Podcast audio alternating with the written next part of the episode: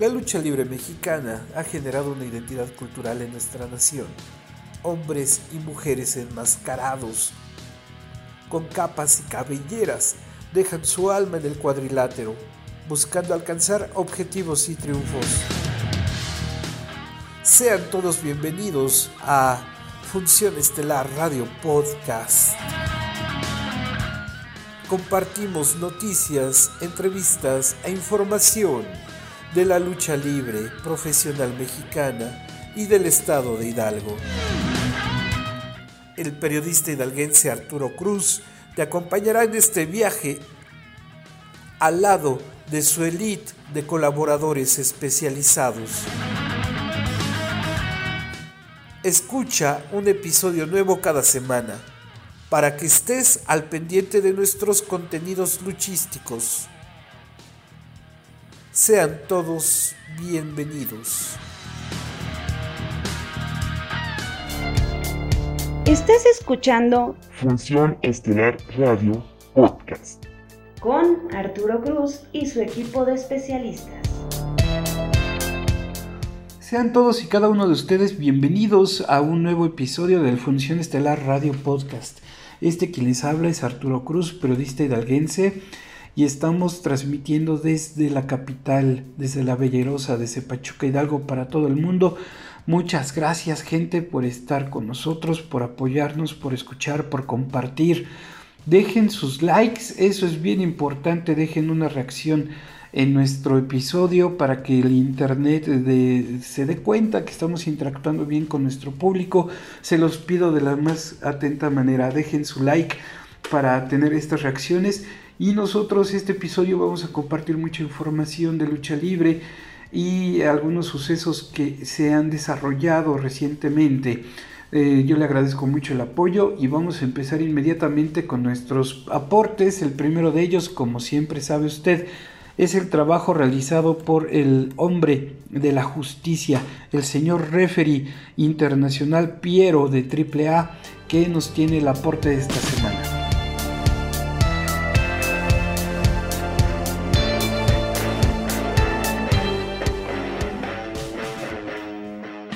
Estás escuchando Función Estelar Radio Podcast con Arturo Cruz y su equipo de especialistas.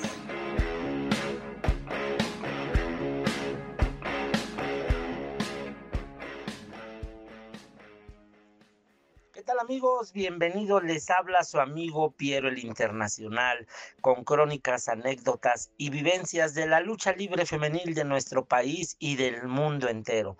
La lucha libre, el deporte que apasiona a las multitudes, como siempre lo he dicho, y sobre todo la lucha libre femenil. Quiero saludar a todos mis compañeros que noche tras noche, semana tras semana, aportan algo de sus conocimientos dentro de este medio luchístico. También quiero saludar a nuestro amigo Arturo Cruz Flores por cederme los micrófonos de Radio Podcasts, Función Estelar, Lucha Libre. Y vamos a darle con todo. Y en esta ocasión estaré hablando de un campeonato femenil. Para ser campeona de algún lugar tiene que ser avalado por la H Comisión de Lucha Libre en aquellos tiempos, hablando de los años 70, únicamente existía un campeonato nacional, un campeonato del Estado de México femenil, un campeonato de parejas del Estado de México y una campeona mundial de la UWA, la empresa o la asociación que regía y que daba validez a ese campeonato en países como Japón, Venezuela, Estados Unidos y nuestro querido México ese campeonato. Por primera vez lo trae una norteamericana de nombre Vicky Williams, un campeonato avalado por la UWA, Unión Western Association de, las damas, de las damas luchadoras. Eh, cuando llega aquí ella a nuestro país y se enfrenta a toda esa baraja luchística que ustedes ya conocen gracias a que yo estoy dando a conocer toda esa riqueza de la lucha libre femenil. Me refiero a ese elenco que conformaban Irma González, Irma Aguilar, Estela Molina, Marina Rey, Lola González, Pantera Sureña, Reina Gallegos, Chabela Romero, la Venus, la Marquesa, la Briosa, la India Sioux, la Bruja, la Medusa, Oyuki, Vicky Carranza, las Viudas Negras 1 y 2, Charito Silva, Rosita de la Cruz y muchas, muchas luchadoras, Chela Salazar, la Tejana, la Valentina, Verónica y muchas gladiadoras que en este momento a lo mejor olvido alguna, pero fueron grandes leyendas de nuestra lucha libre mexicana. Ese campeonato es expuesto en el toreo de cuatro caminos, todas las mexicanas querían luchar contra esta norteamericana Vicky Williams de Georgia.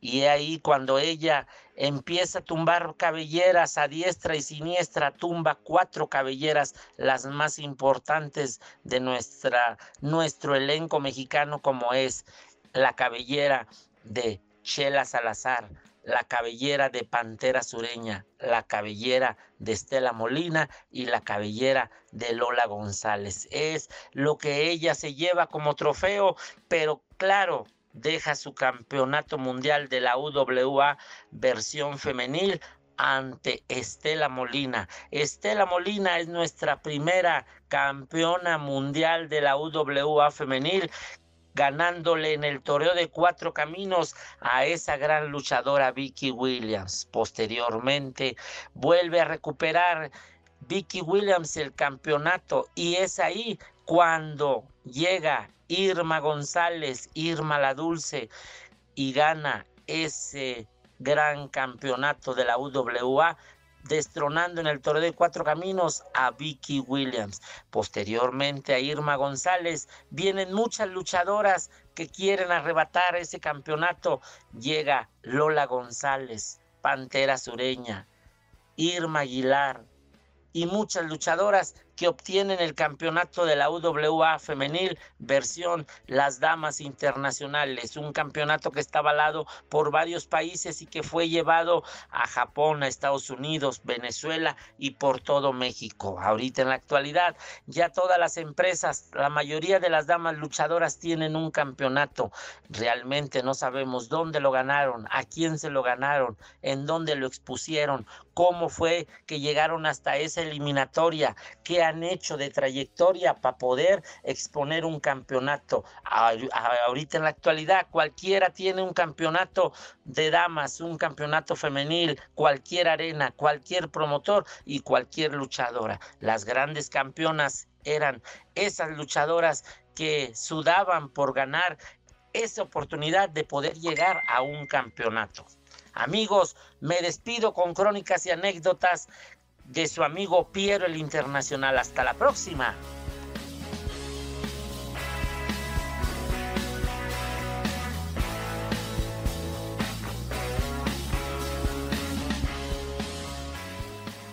Estás escuchando Función Estelar Radio Podcast con Arturo Cruz y su equipo de especialistas.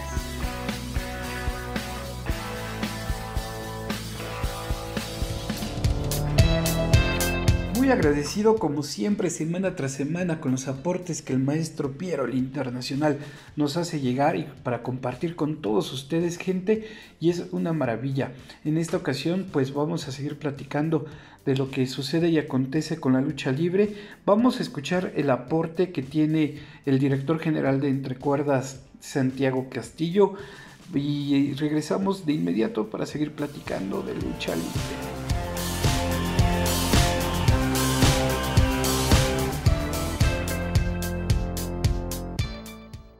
Estás escuchando Función Estelar Radio Podcast con Arturo Cruz y su equipo de especialistas.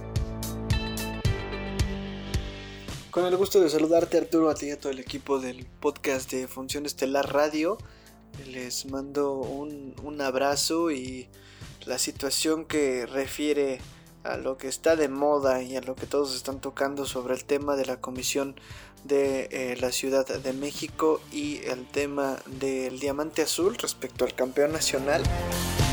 Híjole, es un tema tan polémico y tan complejo que ni siquiera ellos han terminado de comprender, ni siquiera el mismo luchador protagonista lo ha terminado de entender y ni siquiera el presidente de la comisión en turno justamente de la Ciudad de México sabe qué hacer o en este caso actuar. Eso, oh, pues, eh, híjole, me deja entrever muchas cosas y además me deja pensando en algunas otras más profundas en lo que refiere en el futuro. Mm, lo que voy, o más o menos lo que quiero aterrizar, es que imaginemos esa situación, ¿no? Que de entrada siempre la Comisión de la Ciudad de México siempre ha sido como el máximo referente en lo que refiere a un órgano regulador en la lucha libre a nivel nacional. Siempre es de, ay, es que hay que poner el ejemplo, hay que ver lo que sigue o lo que está haciendo la Comisión de la Ciudad Capital. En estos momentos no lo es así en estos momentos eh, me daría pena decir que, la comisión es el, máximo referente a nivel nacional, pero al mismo tiempo me deja entrever que si es el reflejo de lo que está pasando en el deporte a nivel México, pues bueno, es también un claro ejemplo de lo que está pasando y de que pues no pasa absolutamente nada, por ejemplo en algunas eh, localidades que no hay interés, que no hay justamente una total transparencia en los procesos y eso es de preocuparse. Lo digo porque, pues bueno, en el estado de Hidalgo, eh, Pachuca solamente tiene un reglamento aprobado por la alcaldía el cual, bueno, entre sus tantas bemoles, eh, pues está publicado desde el 9 de octubre del 2020. De ahí le podemos echar cuentas y estamos ya casi a octubre del 2021 y no se ha podido dar eh, pues seguimiento a lo que refiere ese reglamento, no se ha podido establecer el modus operandi de este mismo que tiene que ir de la mano de la Secretaría General del Ayuntamiento de Pachuca de Soto. Entendemos que la prioridad en estos momentos es, es otra situación. La prioridad sanitaria en estos momentos es mucho más importante que la deportiva. Tan así que también en el estado de Hidalgo está estipulado que en el diario oficial de la Federación Deportes Profesionales y Amateurs mientras esté el semáforo rojo, siga, eh, tienen que seguirse bajo eh, a puerta cerrada. Esto eh, de entrada me parece muy ilógico porque la Arena Afición lleva meses trabajando y tenemos meses también con eh, semanas, no hay que ser tan exagerados, semanas con un semáforo interno en rojo en la ciudad capital y no ha pasado nada, no han suspendido, no les han llamado la atención, no, no pasa nada. Pero bueno, ese no es el tema que quiero tocar. Es justamente que eh, tenemos ese reglamento publicado y que la Secretaría General tiene que decir cómo vamos a actuar. Y cómo vamos a actuar me refiero a los protagonistas del deporte, los luchadores tienen que elegir a su representante y pues bueno, tiene que haber una convocatoria previa, bla, bla, bla, bla, bla, bla. Pero si imaginen, no se ha tenido un orden en 70 años en la entidad hidalguense, eh, con el ejemplo del vecino de enfrente, que es la Comisión de la Ciudad de México, híjole, mejor hay que establecer nuestras propias normas.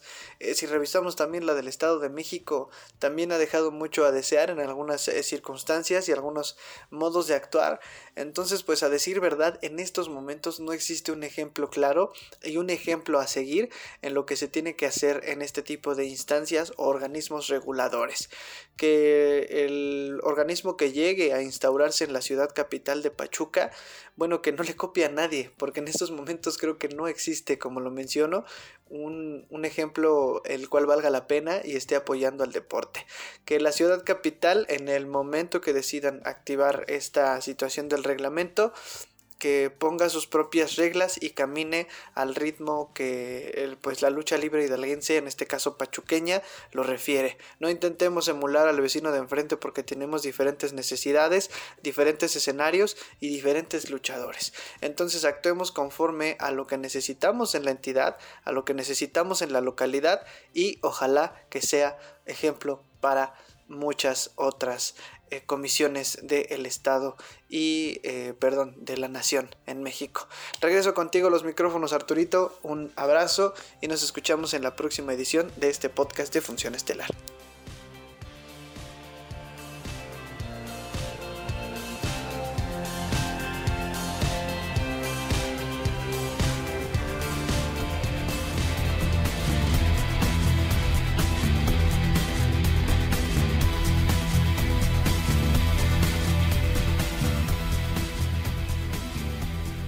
Amigo Santiago, te mando un abrazo y siempre agradecido por esta alianza que tenemos entre Función Estelar y entre cuerdas que cada vez se hace más fuerte y creciendo como debe de ser las alianzas. Eh, muchas gracias por el espacio y la entrevista que me brindaste en torno a lo que fue la publicación de mi libro de Pilar Aposte, mi poemario, y que pues hay que darle difusión, que todo el mundo lo conozca. Si quiere usted una copia en versión digital, quiere adquirirla, Mándeme un WhatsApp al 771-5666-757. Repito, 771-5666-757. En, los comentarios de este video voy a dejar el número de teléfono por si no tuvo oportunidad de anotarlo para que tenga el dato a la mano y me solicite una copia del Pilar Aposte en versión digital con el costo de 100 pesitos bien accesible el precio para que usted lo pueda leer, disfrutar y si me ayuda a difundir que hay un poemario en versión digital que está causando sensación, se lo agradeceré mucho. Vamos a más información enseguida. Voy a compartir con ustedes una entrevista que tuve con el señor Doctor Cerebro, una institución de la lucha libre mexicana profesional y ya internacional, a quien pues siempre he admirado desde la perspectiva personal Siempre he admirado el trabajo y desarrollo profesional que él tiene en el cuadrilátero. Es toda una maravilla ver trabajar a Doctor Cerebro. La técnica, el amor, el profesionalismo con el que él se desempeña en cada compromiso. Créame gente, no todos los luchadores tienen este porte, no todos los luchadores tienen este trabajo y entrega pocos como Doctor Cerebro eh, hacen esto posible y además le doy la bienvenida porque se integra nuestra mesa de trabajo, se integra nuestro equipo de comentaristas especializados. Doctor Cerebro ya lo va a estar escuchando usted aquí en Función Estelar Radio Podcast. Bienvenido, doctor. A nombre de todo el equipo de esta producción, Función Estelar Radio Podcast, se integra ya a partir del siguiente episodio para comentar, analizar y reflexionar sobre lucha libre mexicana. Vamos a escuchar lo que nos comentó y enseguida regresamos.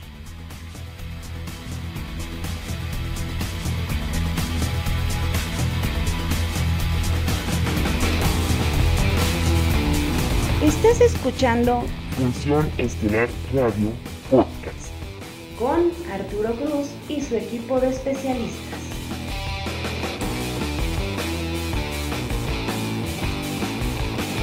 ¿Qué tal amigo Arturo Cruz Flores, titular de Función Estelar Radio Podcast? Me siento contento de estar con ustedes y aprovecho para saludar a todos los que forman parte de este grandioso equipo. Y pues estabas preguntándome qué había yo sentido el saber que iba a pertenecer o participar en el documental que se acaba de presentar este sábado 28 de agosto del 2021. Y pues para mí fue algo muy, muy halagador. Me puse muy contento el saber que me tomaran en cuenta para un documental de este tipo. La verdad es que cualquier tipo de publicidad, ya sea reportaje, sea en televisión, sea en cine, sea en un comercial, todo esto pues es proyección para quien sale en ese momento, ¿no? Y ahora me tocó estar en este documental, la verdad es que para mí este, me llena de satisfacción, ¿no? Ya que mi trabajo de la, de la lucha pues ha sido ya algo extenso. Estoy próximo a cumplir 32 años de luchador profesional, 35 años entrenando lucha libre pero me siento feliz, me siento a gusto.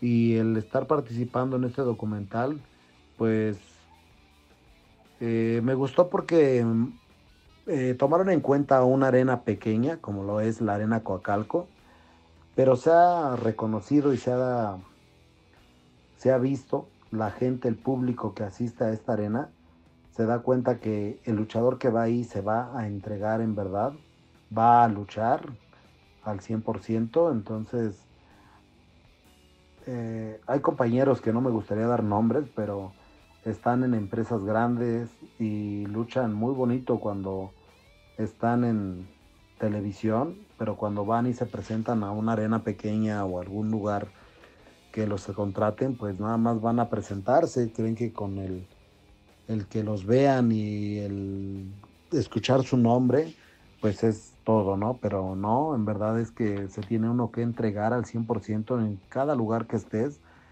porque la gente a eso va, ¿no? Para eso pagó un boleto. Entonces en este documental, pues se ve la otra cara de la moneda, ¿no? Todos piensan que la, Arena México, la Arena Coliseo, las luchas que ven en televisión de AAA, pues ven a, a un luchador ya hecho, con mucha fama, y este, están los cuernos de la luna, pero no es así. Cuando inicias, le sufres, le sufres bastante, tienes que padecer eh, todas las inclemencias del tiempo. En esto tienes que pagar equipos, tienes que pagar entrenamientos, alimentación. Es mucho sufrimiento lo que, por lo que pasa un luchador. Y comienza en estas arenitas, en estas arenitas donde terminas todo lleno de tierra, pero es muy bonito que gente tan profesional vaya, aún estando con una carrera ya grande, como Cien Caras, Negro Navarro, Solar, Black Terry, gente de ese calibre, vaya y se entregue al 100% en, esta, en estas arenas. Eso habla de que un luchador ama, quiere y se apasiona por este deporte. Así pasen los años que pasan. Y es el caso en el que me siento, ¿no? La verdad es que estoy contento por haber salido en este documental. Y pienso que hay jóvenes que están que salieron en este documental que en un futuro el público va a saber cuáles fueron sus inicios. Y están despuntando muy bien. Va, hay luchadores que de esta arenita que eh, están saliendo, que son entrenados ahí por el justiciero y por su hijo, la verdad es que van a dar de qué hablar dentro de este deporte de la lucha libre, ya que no nada más tienen el estilo de lucha que se está dominando en la actualidad, sino que también les exigen y les enseñan a respetar, querer y amar la lucha a ras de lona. Entonces pienso que son unos luchadores completos. Tienen que estar bien preparados para que salgan en este, en este ambiente, pero qué mejor que tengan unas buenas bases. Así que este documental va a servir para, para que la gente vea de dónde salieron estos jóvenes cuando estén en los cuernos de la luna, ¿no? Así que es muy bueno, es muy bueno que hayan sacado este documental y yo agradezco mucho a Orlando Jiménez Ruiz, que fue el que me invitó, fue el que me dijo, me comentó que iba yo a participar y que si no había ningún problema. Este, la verdad es que me siento contento y muchas gracias porque me haya incluido en este documental. Eh, también hacen mención ahí que a lo que me estoy dedicando, que es a la terapia física, la rehabilitación, cualquier tipo de lesión que tenga la gente, pues estoy a sus órdenes también. Aprovecho este espacio para decirles, me dedico a cualquier tipo de dolor, lesión que tengan, un esguince, un dolor de rodillas, nervio ciático, estrés, eh, un esguince cervical, pues es a lo que me estoy dedicando. Y también mencionan en este documental un encuentro que tuve fuerte, bueno, fue un, un trabajo de tiempo que estuvimos este, enfrentándonos el hijo del justiciero y tu servidor, lo cual llegamos hasta las cabelleras y desafortunadamente perdí, ¿no? Perdí la cabellera, pero pues Doctor Cerebro siempre se ha sabido reponer cuando ha tenido un, revés ¿no? en, su, en su carrera de luchador. Y pues esta ocasión no fue la excepción y la verdad es que eh, pues no me duele porque sé que es un luchador que está bien preparado, que tiene bases luchísticas. Entonces, eh, dolió la derrota, pero sabes que fue con un joven que está preparado. Entonces, ya eso amortigua, ¿no? Esos sentimientos. Y pues te comento que sí he salido en algunos programas eh, que me han invitado a algunos comerciales, pero son cortas las apariciones. Salí en una como que dice que se llamaba Lucho en Familia. Era una serie trataba de lucha libre. Fui luchaba como la momia yo ahí en ese en ese programa, derrotando al final al estelar de, de la serie. Y pues no soy tanto de televisión, no soy tanto de, de mucha muchas cámaras, ¿no? Pero mi trabajo habla por sí solo, ya 32 años en este deporte y el que me estén tomando en cuenta para participar en lucha de maestros y enfrentar a señores como Solar, Negro Navarro, Black Terry. Eh, me han llevado he enfrentado a Negro Casas, a Virus, a Hechicero, al Último Guerrero. Entonces, a todo este tipo de gente que he enfrentado que son excelentes luchadores, pues la verdad es que habla de que mi trabajo va viento en popa y me siento todavía contento con buenas cualidades y aptitudes para estar unos añitos más, ¿no? Así que pues no me queda más que agradecerle a Orlando Jiménez por la por la invitación para participar a ese documental y gracias a ti Arturo Cruz por dejarme expresar este sentimiento de haber participado en este proyecto y ya sabes que estoy a tus órdenes para lo que gustes, ya sabes que cuentas con un amigo. Alejandro Jiménez Cruz, mejor conocido como Doctor Cerebro. Saludos y un saludo para toda tu afición que tienes en Radio Podcast.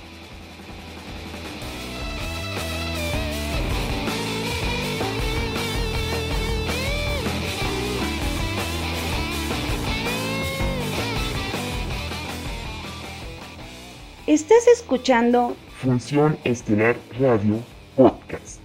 Con Arturo Cruz y su equipo de especialistas.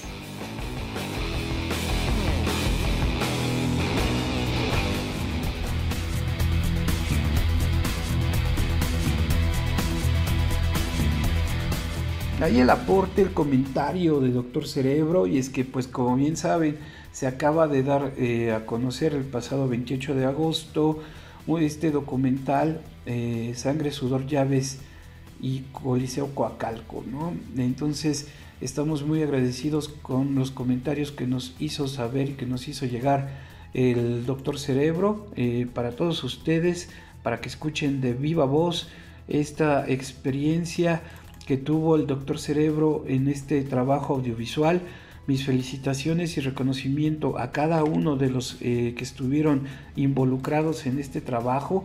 No es fácil, gente, no es fácil hacer un trabajo audiovisual eh, en torno a la lucha libre mexicana, ¿no? Que buscar que la gente lo vea, que lo difundan, que llegue a lugares prestigiados, eh, no es fácil, es mucho desgaste y en ocasiones se queda ahí en el olvido, pero esperemos que Sangre, Sudor y Llaves, Coliseo Coacalco, llegue de verdad a un lugar importante dentro de la producción nacional de, contenidos en torno a la lucha libre mexicana. Vale la pena verlo, vale la pena apoyarlos.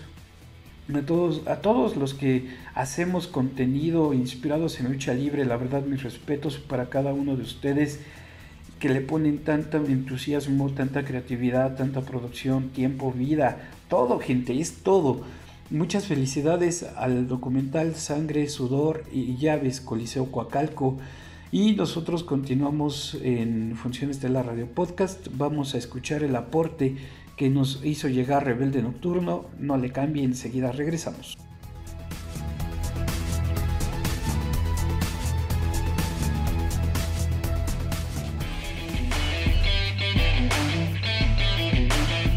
Arturo, muchísimas gracias un saludo para ti y todo nuestro auditorio.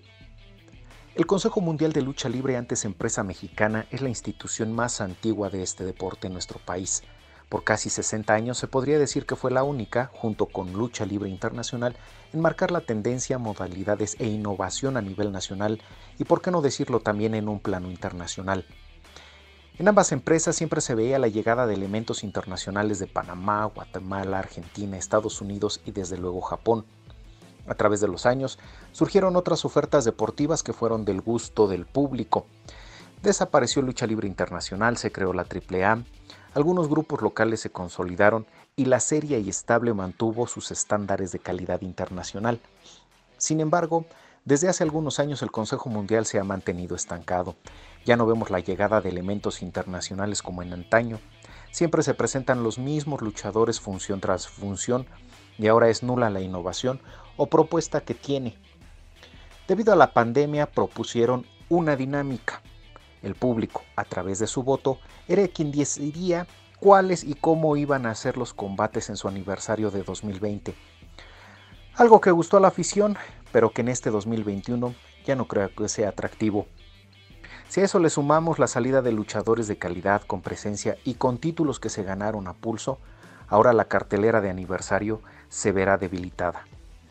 Para mí, el error más grande de este año para el CMLL es la salida de la nueva generación dinamita, elementos preparados con presencia y bien acoplados, como ya no se veían tercias así punto para la tres veces estelar que los presentó en su evento magno Triple Manía. Sé que mi opinión no tendrá impacto en una empresa como el Consejo Mundial, tampoco lo ha tenido la opinión de la afición o de los especialistas, pero creo que es el momento de hacer una limpia en las áreas que sean necesarias para que dicha empresa regrese a ser majestuosa, que no se vean más errores y también que dejen de creer que los elementos no son tan importantes y que ciertas decisiones no les impactan. El arte del goch y el catch ha demostrado ser benevolente, pero si no se le cuida, también muestra su lado duro a través del público. Y recuerden, la historia no perdona. Arturo, muchísimas gracias. Regresamos contigo.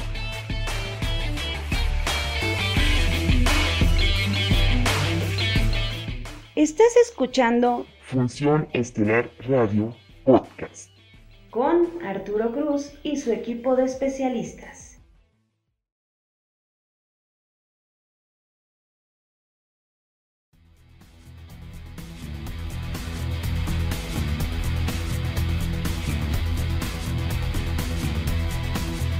Amigo Nocturno, te agradezco desde lo más infinito de mi alma tu aporte esta semana. Muchas gracias. Ya para ir cerrando este episodio, quiero eh, que nos movamos inmediatamente hacia los comentarios que nuestro buen amigo Santi Hernández, alias el Tigre, eh, hizo para este aporte número 61. Enseguida regresamos a Función Estelar Radio Podcast.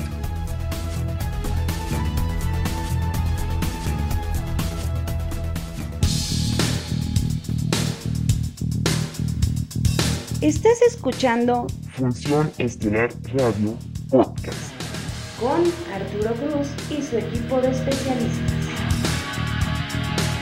¿Qué tal Arturo y público de Función Estelar del podcast? Santi Hernández aquí con su aporte semanal para el episodio número 61 de Función Estelar, el podcast. Este fue un gran fin de semana eh, para los fanáticos de la lucha libre profesional a nivel mundial, pero sobre todo para los fanáticos del el wrestling americano o del wrestling de, Estados Unidos, más bien, eh, porque es algo muy importante debido a que llama mucho mi atención eh, la diferencia entre las estrellas mexicanas, las estrellas estadounidenses y las estrellas japonesas. Eh, ¿A qué me refiero? A que este viernes pasado, CM Punk, que no sé si usted sea familiar con él, pero estoy seguro de que sí lo conoce, eh, hizo su regreso a, la lucha libre profesional después de siete años. Y estamos hablando de una persona que cambió por completo el panorama de la lucha libre eh, por ahí del 2012 y tiempo después decidió alejarse de los cuadriláteros porque no estaba a gusto con la situación, no se encontraba gusto con cómo era el negocio en la empresa en la que él trabajaba y simplemente como en las películas de vaqueros eh, cabalgó hacia el horizonte y se fue. Eh, pero este fin de semana regresó y algo que es muy importante, logró vender un recinto con dos días de, anuncio, eh, y eso ni siquiera fue un anuncio, fue como el rumor de que iba a aparecer ahí, y se logró llenar por completo el, recinto. Digo, sí, hay, hay, varios factores, como el hecho de que fue en su natal Chicago, pero eso no quita el hecho de que una persona pueda generar tal ingreso dentro de la lucha libre profesional como para vender todo un local y un local bastante grande como lo hizo CM Punk. Ahora, mi punto en particular aquí es que en México no estoy seguro si existiera una, una figura de la misma talla o de la misma forma en la que podría serlo CM Punk. Eh, no lo sé, digo, eh, sería importante señalar quiénes son las máximas figuras de la lucha libre en este momento y me atrevería yo a mencionar que serían no sé, es mi punto de vista muy personal, Psycho Clown, Elia Park y probablemente Rush, quienes son como los luchadores más populares en este momento, pero sin embargo, incluso con ellos tres en una cartelera, no estoy completamente seguro de que lograran vender lo mismo que vende eh, eh, la superestrella eh, estadounidense CM Punk. Y, y, es aquí el problema, no sé cuál, cuál considere usted que sea la diferencia, pero yo creo que el punto también es la forma en la que se maneja la figura del luchador. Eh, en Estados Unidos, Punk es sumamente respetado. Claro, hay quienes son sus, sus detractores, sin problema alguno, pero tiene ese auge de superestrella. Y aquí en México no sé si, si logramos como darles ese auge. Eh, no, no estoy diciendo que, que sea algo malo, ¿no? La, cultura es muy, muy diferente. Pero eh, a, mí me sorprendió el hecho de que una sola persona pudiera vender un recinto tan grande con el rumor de su aparición. Entonces, eh, no, no, no sé si, si lo más cercano que hayamos tenido a, una figura así pudiera ser místico en, sus épocas del Consejo Mundial, que fue obviamente uno de los catalizadores del boom de la lucha libre en, en los años 2000 pero es muy interesante para mí. Eh, también cabe recalcar que las superestrellas japonesas, la forma en la que se venden las superestrellas japonesas, también es muy diferente. Em, mi, probablemente uno de mis luchadores favoritos de todos los tiempos, Mitsuharu Misawa, era de esas superestrellas que lograba vender recintos con el simple hecho de que él apareciera. La prueba está en que el señor, incluso después de su, de su época en donde estaba en su mejor momento, lograba vender esos recintos, lograba hacer que la gente se interesara en sus luchas e incluso se quedó muchísimo tiempo más del que debió de haberse quedado. Ah, Mitsuharu Misawa falleció desgraciadamente en el ring debido a complicaciones después de una caída, pero su leyenda sigue para siempre. Entonces, es aquí la pregunta, ¿cómo podemos crear esas leyendas? ¿Cómo, qué, ¿Qué es lo que le hace falta al luchador mexicano para volverse alguien tan, tan idolatrado que pueda vender un recinto en dos días, si es que lo quiere llamar así. Y a lo mejor ni siquiera es esa la pregunta. ¿Cómo hacer que una superestrella mexicana sea tan respetada como son estas otras superestrellas en lo largo del mundo? Le dejo esa cuestión. Muchísimas gracias y que tenga usted muy buena tarde. Saludos a todos y gracias.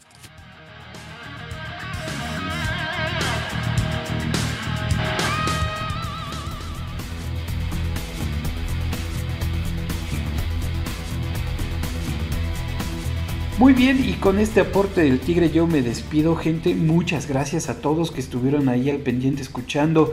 Le agradezco infinitamente que nos comparta, que le dé play, que escuche todo, cada uno de nuestros comentarios. La verdad, eso nos ayuda muchísimo.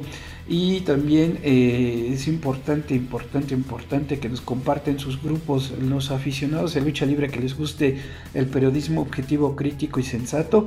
Lo van a escuchar, lo van a encontrar aquí en Función Estelar Radio Podcast. Me despido, gente. Arturo Cruz al habla, muchas gracias. Nos escuchamos en la próxima entrega. Le agradezco infinitamente su atención.